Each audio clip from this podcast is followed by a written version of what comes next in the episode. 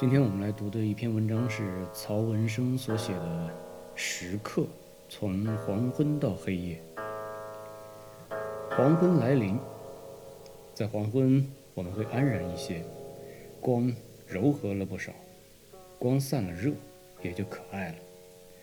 光覆盖山林草木之时，我才感觉到一些变化。光什么时候穿上霞衣的，我不知道。刚才还在炙热的光里，看到虚白的语言，此刻却突然丰盈起来，光那么盛大厚实，让一个黄昏变得如此美好。我们无数次读到黄昏，却在黄昏中无所事事。我们眼中的草木都带着黄昏的颜色，绯红、赤橙，说不清楚。光晕如此多变，重叠着，渲染着，像泼墨的色彩。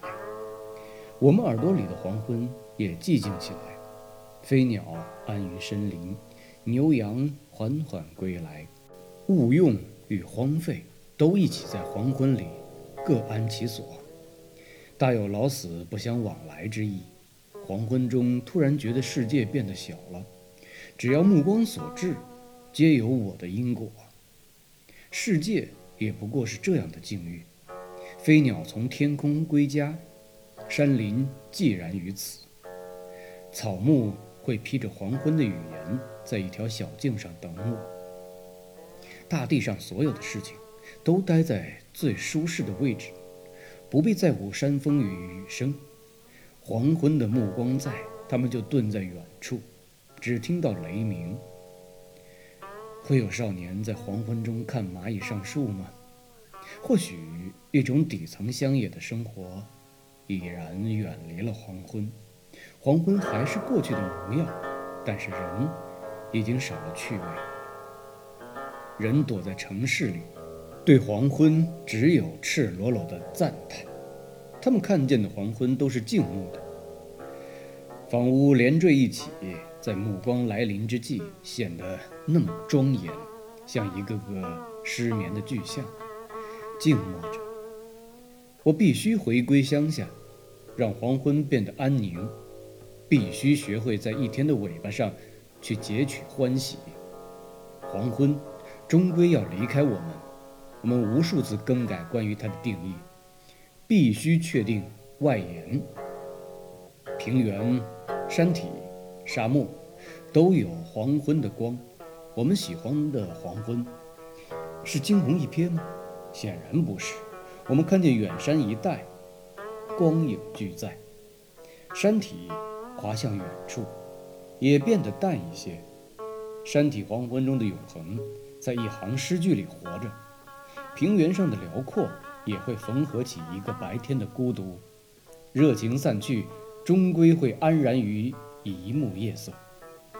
此刻，我与黄昏久别重逢，像两团火，它照亮了俗世，我照亮了自己。飞鸟为我送来黄昏，我心怀感激。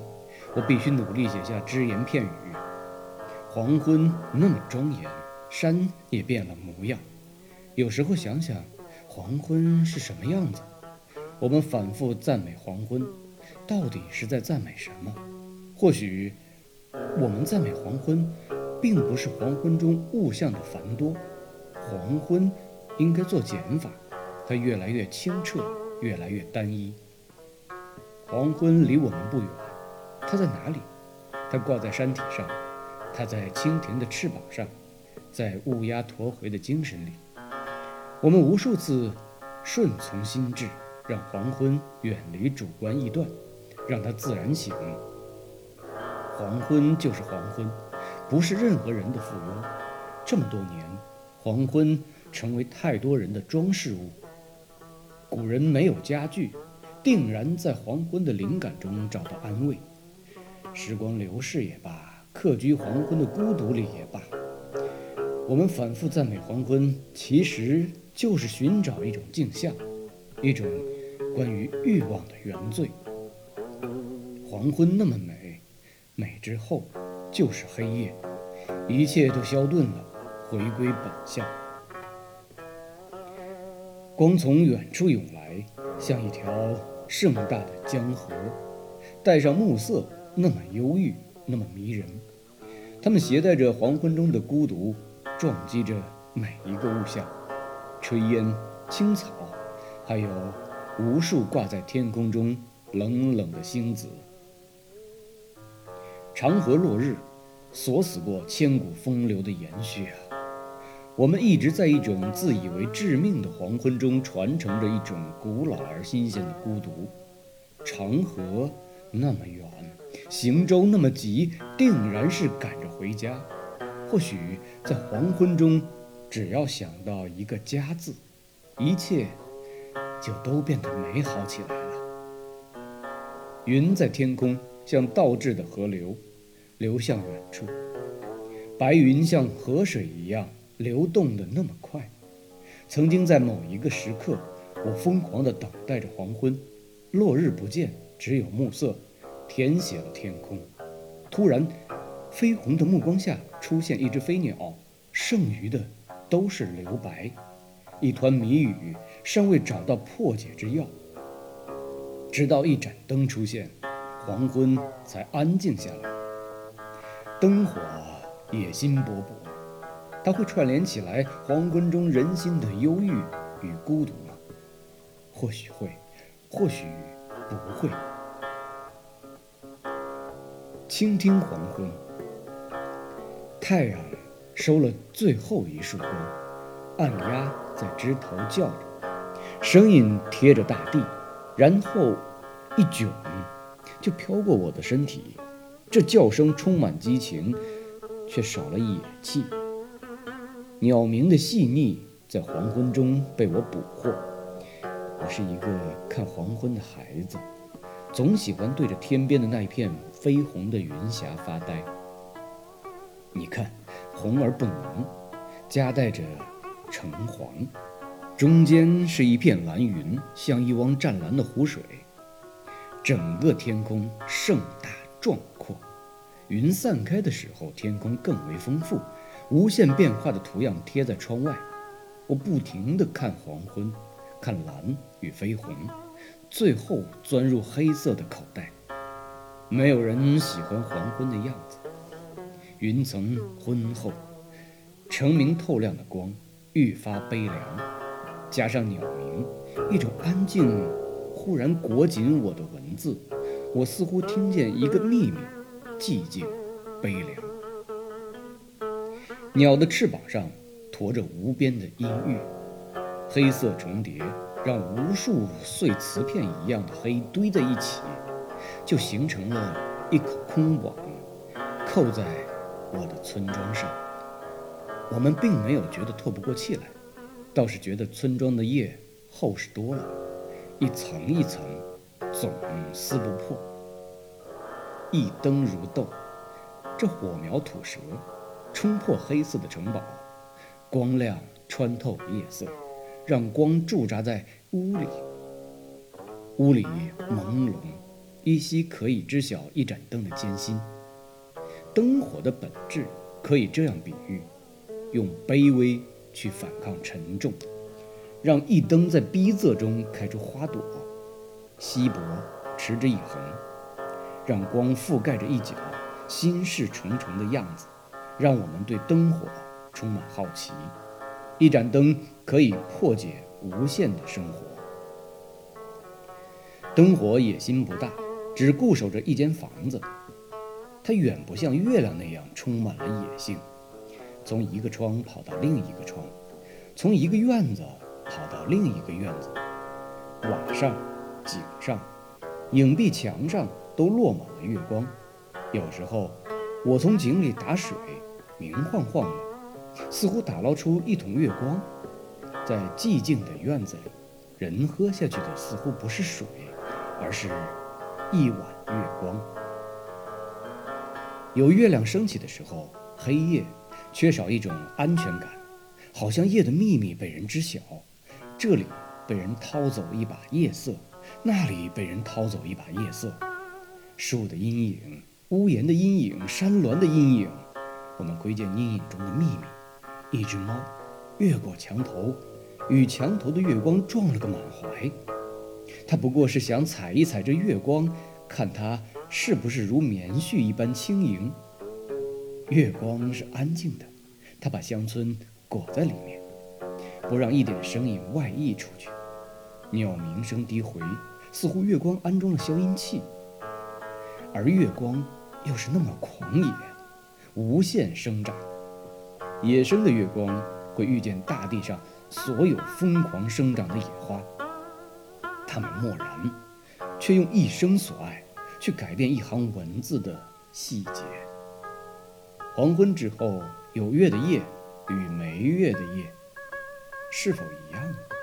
答案是明显的。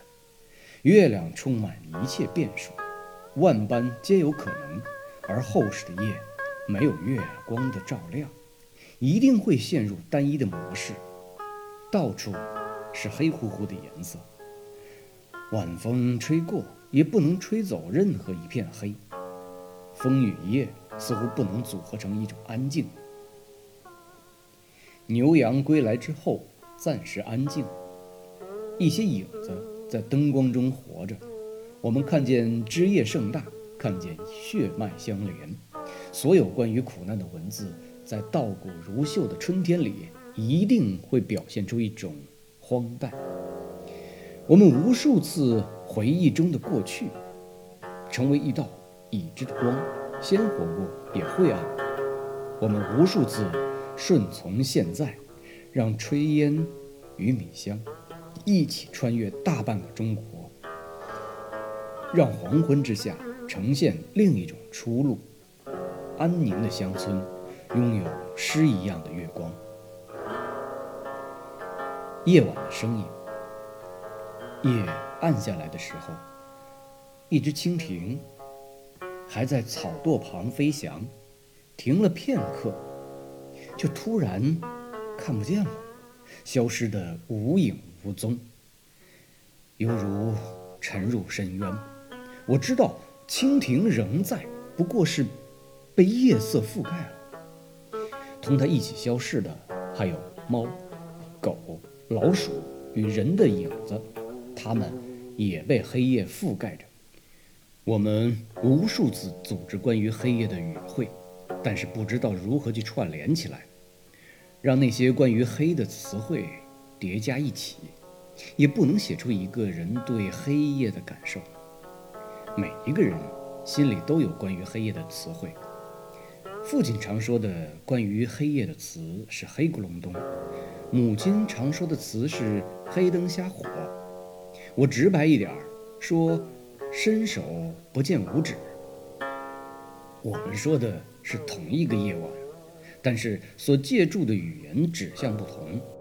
一种是借助声音，一种是利用对比，一种是自我感觉。在人间，我们关于黑夜的定义。都是用自我最熟悉的味道去阐释，我们说的都对，但又都没有说透。黑夜是流动的，当我写出这样文字的时候，一定会有人反驳。我知道，夜不过是少了光而已。空间看似静止，但是我觉得这辽阔的黑夜一定是河流一样的黑，流来流去，一会儿。黑把灯扇灭了，一会儿，黑把风挑逗起来了。总之，黑夜看起来安静，其实也不安静。关于黑夜，古人似乎口径统一：天高地远，无尽的孤独支撑着一盏灯的重量。石磨、棒槌，还有即将入冬的旧棉衣，在空巷中传递着一个院子的信息：归来吧。导针声，一声高于一声，一声仅似一声。黑夜在诗中赶路，黑夜遇见中国古代夜幕里的歌声。一个声音从远处传来，漂泊、孤独、压抑、怀才不遇。夜色的重量这么重，把一首诗都压弯了。我们是历史的后人，我们在黑夜里。也听见了他的寂静，但是黑夜的声音是那么盛大。古代的夜是清的，而此刻夜一定是浊的。夜晚一两个女人坐在灯下，不紧不慢地喝着晚茶，把一个黑夜里的灯都熬灭了。他们还有说不完的话。夜怎么就那么短？他们告别的时候，对面那个烧烤摊儿还亮着灯，划拳的声音砸在大地上。我们听着声音，一定会有这样的想象：酸臭的身体，夹裹着一个个家庭的希望，在这个不属于他们的城市里，躲在一角，用一种底层的语言向黑夜致敬。黝黑的长桌，油腻腻的凳子，一壶茶滚烫着。夜晚的声音有他们的语言，他们是夜的一部分。他们眼中的黑夜如此美好，抖掉一身疲劳，在酒水里看到黄河岸边的中国，看到一个乡村的影子。少年的单车也在灯下拉长了影子。晚自习的铃声响起，这些飞鸟一样的少年，像一群候鸟一样，呼啦啦聚在那条柏油路上。灯火那么亮，影子那么长。一只鸟丢了，另一只鸟也丢了。最后，等一个少年钻入门洞，一个夜的另一半才开始。日常生活重复机械。一个少年的时间被分割成不同的格子：语文时间、数学时间、英语时间。他们掐灭灯的时候，世界也睡着了。我多想在这个时候听听黑夜的声音，除了几声狗吠，偶尔还有几只飞鸟的声音。夜晚就突然失控，然后又被寂静包围了。大半个中国，夜晚容纳过多少走动的脚步啊！一些人从乡下赶来，不过是暂时蜗居。他们眼里的夜晚，并没有像城里人一样丰富，灯红酒绿，是一面镜子，照出人类的不同命运。用最廉价的酒水送走这个夜晚时，他们笑得那么迷人。我知道。我也是从乡下赶来的人呢，在这个夜晚，我听见自己底层的呐喊。没人说出一个夜的孤独，那些自以为孤独的人，其实并不孤独。剩下的一些人与这个夜晚开始交流，他们说到一个夜晚的风向与农耕的关系，说到一声喷嚏对一个城市的影响。我们常年在黑夜里厮混，最后发现自己竟然只是一个多余的人。